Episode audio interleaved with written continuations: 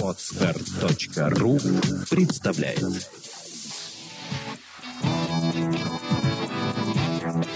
Александра и Андрей Капецки в лучшем психологическом подкасте «Психология, мифы и реальность». Здравствуйте, дорогие друзья! Здравствуйте. Сегодня мы решили возродить старую нашу рубрику, которая, в принципе, пользовалась хорошим вниманием с вашей стороны. И называлась она «Истории из практики». Из практики Александры. Что ты нам сегодня приготовила? Я думаю, что всегда пользуется популярностью история любви, о семейной жизни, об отношениях, о том, как из этих перипетий выпутываться. И поэтому, наверное, мы сегодня обсудим одну Там, где ты спасла любовь или где спасла человека. от любви. Да. Хорошо, давай, мне интригует. Не все истории я сам слышал, поэтому будет очень приятно тебя послушать. Практически на каждом уроке, это не секрет, просят рассказать какую-то историю. Ни для кого не секрет, кто бывает у нас на занятиях, на курсах. Мы действительно часто рассказываем истории. Я бы даже сказала, мы не рассказываем истории, мы рассказываем отдельные детали историй для того, чтобы пояснить, проиллюстрировать какую-то свою мысль или какую-то проблему, чтобы люди могли заниматься с большим эффектом, потому что эти истории, эти примеры, эти эпизоды являются образцами, очень легко прилагаемыми или примеряемыми на каждого из нас, на каждого человека, который приходит на проект «Чувство покоя».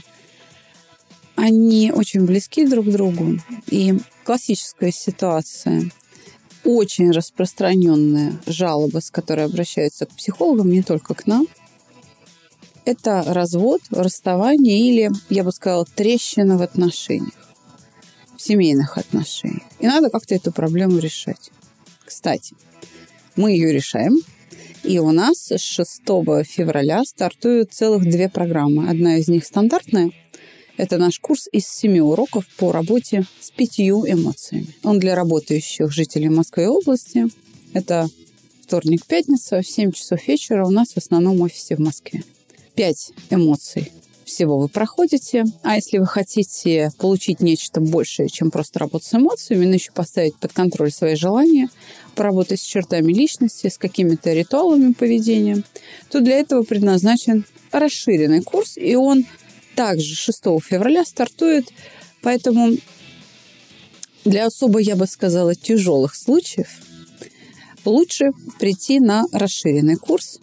Там осталось уже только одно место. Пожалуйста, если вы хотите попасть пораньше на этот курс, то лучше поторопиться, заплатить и обратиться сейчас. Вы слушаете подкаст «Психология, мифы и реальность». Телефон проекта «Плюс 7 495 2013 511». Звоните. Консультации бесплатные. Так вот, основной контингент, который приходит решать вопрос разводов или трещин в отношениях, это 25-35 лет. Входная история всегда звучит одинаково. Мне надо понять, как жить дальше. То есть это всегда одинаково абсолютно звучит, просто под копирку. И иногда психологи на проекте чувства покоя даже смеются, улыбаются, потому что когда приходят разводящиеся, они для нас выглядят как люди из одного инкубатора.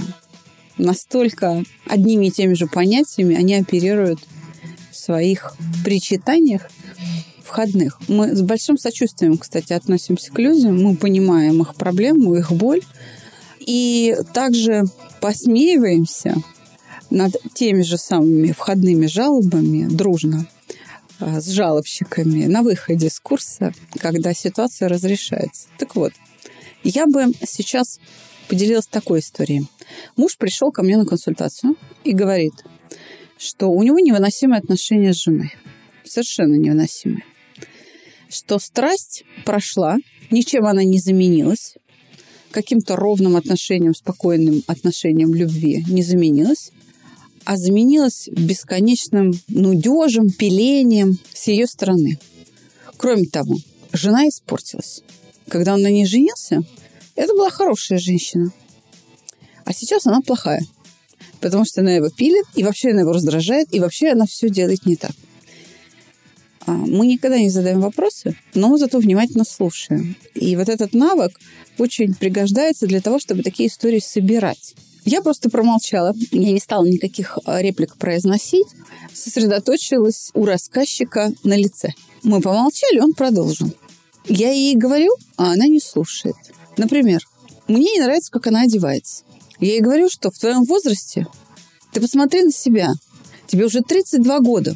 У тебя двое детей, а ты выглядишь как тинейджер. Это нелепо вообще.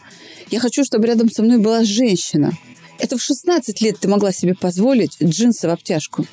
А сейчас ты взрослый человек, поэтому будь любезна, одевай платье. Мне не нравится ее прическа. Она выглядит как тинейджер, делает молодежные какие-то укладки. И вообще, я вот эту вот гламурятину терпеть не могу.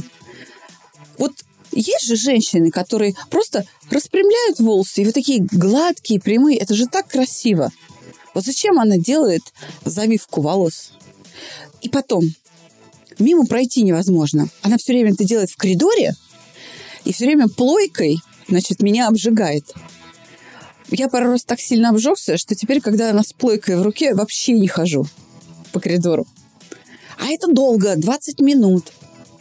Я говорю, ну, а что, вы прям принципиально против кудрей? Да. Я говорю, и это источник ваших ссор. Да. Я ей говорю, она не понимает, что трудного. Вот я не понимаю, что трудного. Я говорю, еще жалобы есть? Он такой, да, есть. Я ей говорю, не покупай фейри. Ты видишь, что про это пишут? Ты вообще телевизор смотришь? Это гадость. Мы ее едим. Она прилипает к тарелке. Ну, я так согласно киваю ему, говорю, ну, в общем-то, да, нет, она говорит, зато это экономно. Она меня не любит. Какая любящая жена будет заставлять своего мужа жрать эту химию? В общем, монолог продолжался довольно долго. Я говорю, так что вы хотите? Я оплачу курс и исправьте мне жену. Я хочу, чтобы она стала нормальным человеком. Понимаете? По своему возрасту, чтобы она вела себя не как малолетка, а чтобы она мужа слушалась. И вообще, я глава семьи, и я решаю, какой она должна быть. Я говорю, прекрасно.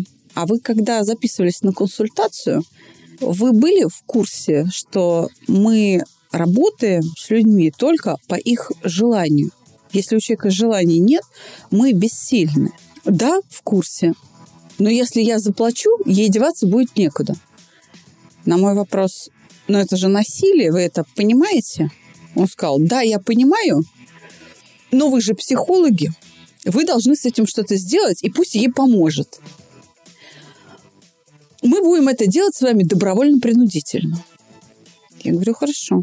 А жена в курсе, что вы здесь? Еще нет. Я говорю, скажите, пожалуйста, а вы не думали, что ее какое-то поведение, которое вам не нравится, может быть защитной реакцией на вас, на то, каким способом свои требования вы нее доносите? Он удивленно вскидывает брови и говорит, а зачем мне об этом думать? И так же понятно. Я даже не стала вдаваться в подробности, кому и что понятно, кроме него. Но деваться было некуда.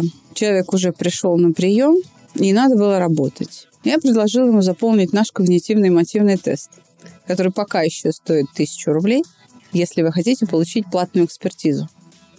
Письменную экспертизу своего мышления – на консультации мы это делаем вживую, да, устно. Для чего? Под предлогом того, чтобы показать ему, какие его реакции могут вызывать ее сопротивление и почему. И показать ему пути решения.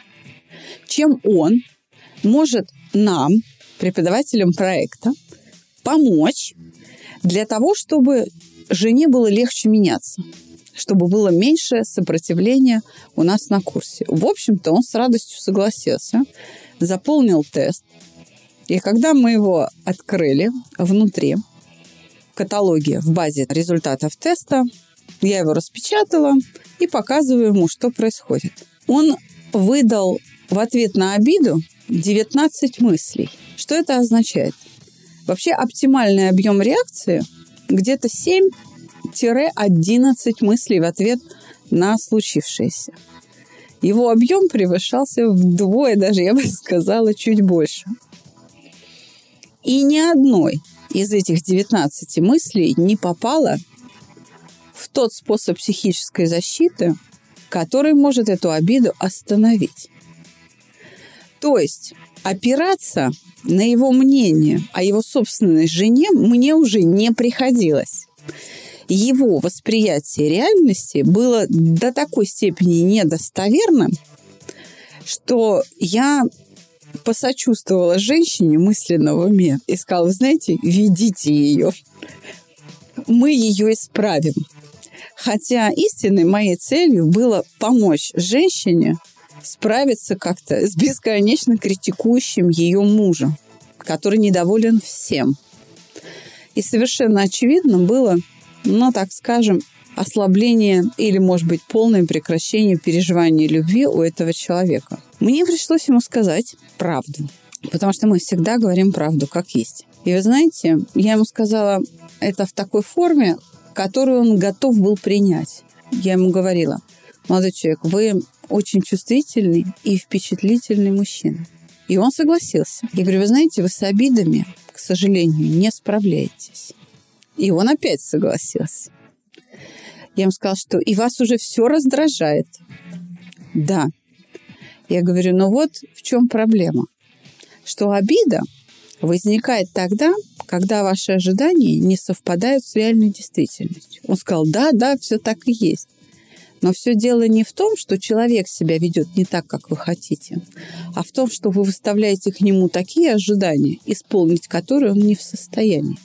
И вот в этот момент он впервые задумался.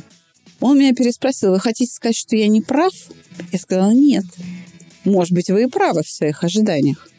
Но ваши ожидания вот этот человек в этих обстоятельствах выполнить не может а вы никак не хотите исправить свои ожидания.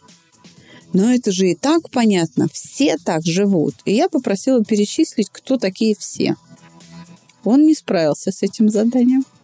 Вопрос остался без ответа. И через два дня мы познакомились с его женой. Милейшая девушка, молодая женщина, красивая, с завитыми волосами, с очень красивой фигурой, стройной, для матери двоих детей, просто роскошно выглядящей, действительно в джинсах в обтяжку. Она пришла на группу, где была половина группы мужчин, и все сразу обратили на нее внимание. Все мужчины сразу обратили на нее внимание.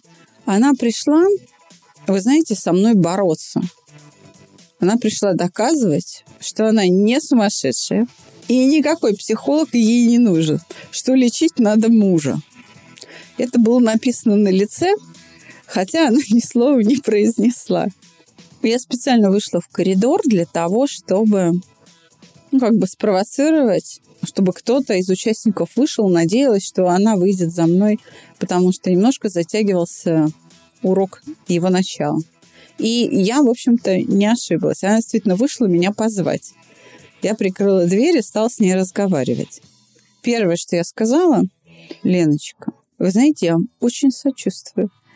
И моя задача сейчас на этом курсе, который так настойчиво оплатил для вас ваш муж, дать вам сил на счастливую жизнь с этим человеком. И она была совершенно обезоружена и сказала, хорошо, я останусь и с большим энтузиазмом занималась. Уже на четвертом уроке, когда мы прошли стыд, к концу урока за ней приехал муж забирать ее. И увидев ее счастливое лицо и взгляды мужчин-одногруппников, попросил со мной пообщаться один на один в кабинете в конце урока. Вы знаете, он жене позавидовал и сказал, что «А можно я пойду на курс? Что-то я много нервничаю». Мне кажется, она уже спокойнее меня. Я говорю, ну а просьбы-то выполняет? При том, что я знаю, что она все это время, третью неделю, ходит в обтягивающих джинсах и с завитушками в волосах.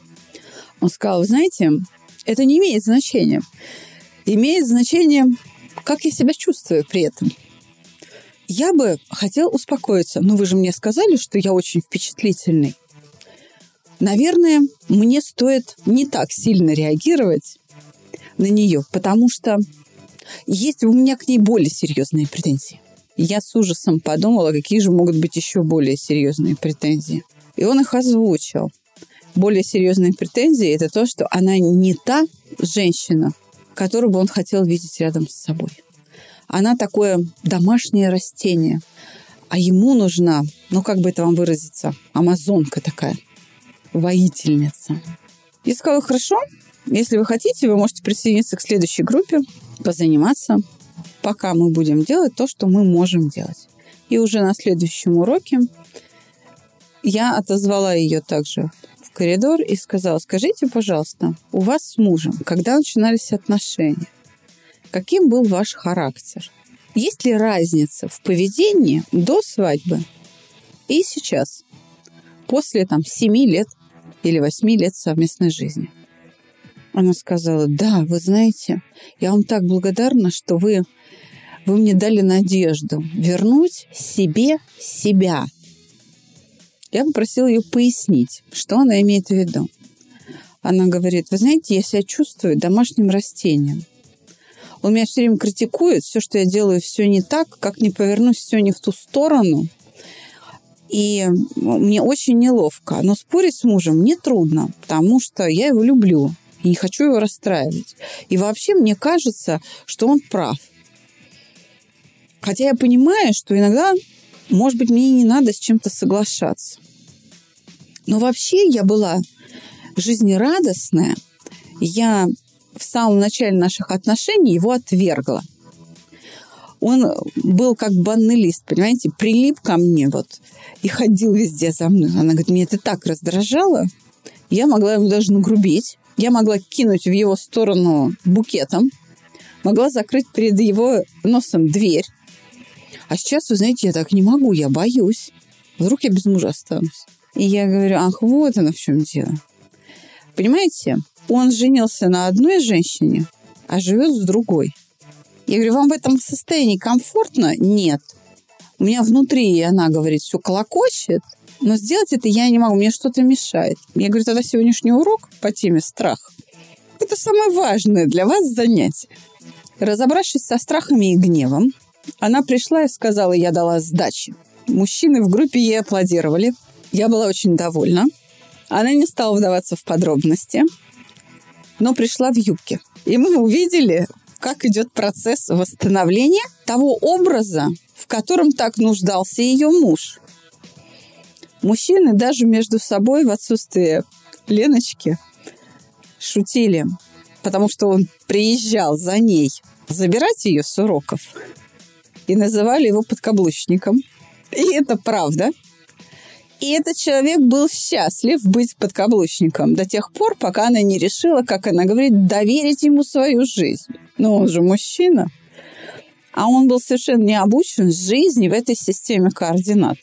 В общем, к концу курса она восстановила свое реноме воительницы. Он покорно привозил и отвозил ее. Делал домашние задания на параллельном курсе с отставанием недели в три. Перестал мне на нее жаловаться. И в конце концов благодарила меня за результат она со словами «Спасибо, что вы вернули мне моего и назвала имя человека. В общем, равновесие было восстановлено. И этот пример показал мне, что система координат, в которой человек будет счастлив, зависит не от тех норм морали или культурных ценностей, которые нам транслирует общество с помощью воспитания через литературу, кино и так далее от того научения и от той системы потребностей, которые выработались в конкретном человеке. В этом смысле эта парочка нашла друг друга. И они были вполне счастливы ровно до тех пор, пока он был подкаблучником. Это позволяло ей удерживать свою самооценку, а ему любить свою богиню, свое божество, которому он смотрел в рот и поклонялся ей. И в его глазах это лучшая женщина в его жизни, и что все окружающие его мужчины должны ему завидовать. Мы оставили его с этим убеждением ради одной цели, чтобы эта семья была сохранена, и люди в ней были бы счастливы. Потому что именно в этой системе координат прекратились обиды, хронический стыд, бесконечное чувство вины, постоянные страхи и гнев друг на друга. С точки зрения, может быть, адекватности социальным процессам, мальчик, который растет в этой семье, он усваивает модель подкаблучника. Да, конечно, риск для этого ребенка стать подкаблучником и быть при этом несчастным мужиком велик. Но, как показала практика, даже это не очевидно. И подкаблучник может быть в своей системе координат вполне счастлив. И даже ему можно довериться, потому что он принял правильное решение. Он привел жену на курс со словами «Исправьте мне человека». Сегодня моя роль сводится к очень простой вещи. Я сегодня могу сказать «Браво!» Саногенное мышление. Браво, Александра. А, очень поучительная история, как мне кажется. Это просто клево, что люди остались рядом и остались с детьми, не развелись. Что может быть хуже, чем брошенный ребенок, который живет не в полной семье? Да, возможно, он вырастет под каблучником, но это можно исправить. Потому что у них есть опыт преодоления трудностей. Они подскажут ему, а если он будет расти в неполной семье? Так что клево. Очень мне понравилась история. Мы далеко не все знаем ситуации, потому что люди пишут в тетрадке. И я могу делиться лишь теми историями из практики, которые люди обнажают по доброй воле передо мной. Могу только этим поделиться. Я просто хочу сказать, что если не муж, а жена в семье, голова, это неравнозначно беде или горю для этой семьи. Это не очевидно. И прежде чем судить людей, ну, пройдите их путь в их ботинках. Я надеюсь, что Александр нам еще расскажет парочку таких историй со счастливым концом. Это, во-первых, мотивирует людей на то, чтобы решать свои проблемы. Не обязательно у нас, просто решать свои проблемы. А второе, я всегда радуюсь за таких людей, которые решили свои проблемы. У нас решили конкретно. И всегда меня переполняет чувство теплоты внутренней к этим людям – ну и немножко юмор. Я поулыбался, слушаю тебя. Так что ждем твоих новых историй. Спасибо тебе. До свидания. До свидания.